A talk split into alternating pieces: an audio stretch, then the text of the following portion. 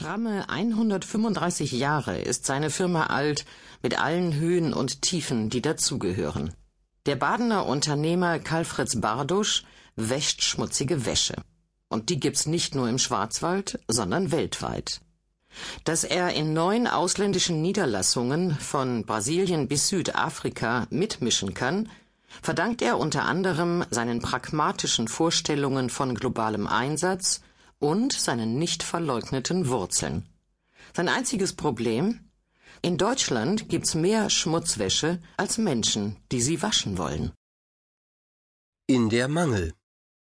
Wer in seiner Region stark ist, muss sich vor der Welt nicht fürchten. Nach dieser Maxime handelt Karl Fritz Bardosch und wäscht heute weltweit die Arbeitskleidung seiner Kunden. Ein Text von Matthias Hannemann. Wenn es Nachmittag wird am Rande des Schwarzwalds, ertönt in Ettlingen ein akustisches Signal und alle lassen die Arbeit fallen. Der Kopf ist müde, die Hände sind heiß. Es ist kein leichtes Unterfangen, die schmutzige Wäsche anderer Leute zu waschen. Und für einige der Frauen bei Bardusch ist der Nachhauseweg noch lang. Fünf Busse sind im Einsatz, um die Wäscherinnen aus dem Elsass von Ettlingen bei Karlsruhe über die deutsch-französische Grenze bis zu ihren Familien zu fahren. Tag ein, Tag aus. Was tut man nicht alles, um Arbeit zu finden?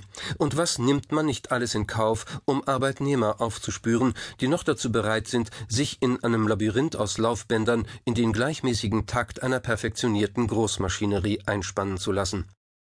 Wir, sagt Karl Fritz Bardusch, Inhaber eines europaweiten Wäschereibetriebes, sind hier der größte Arbeitgeber.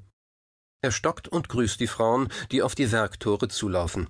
Sie sind jung, und sie nicken dem Patriarchen mit den weißen Schläfen höflich zu.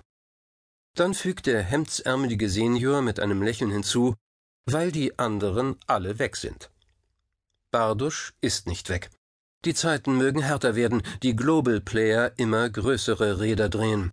Bardusch aber, seit 1871 in Baden, bleibt.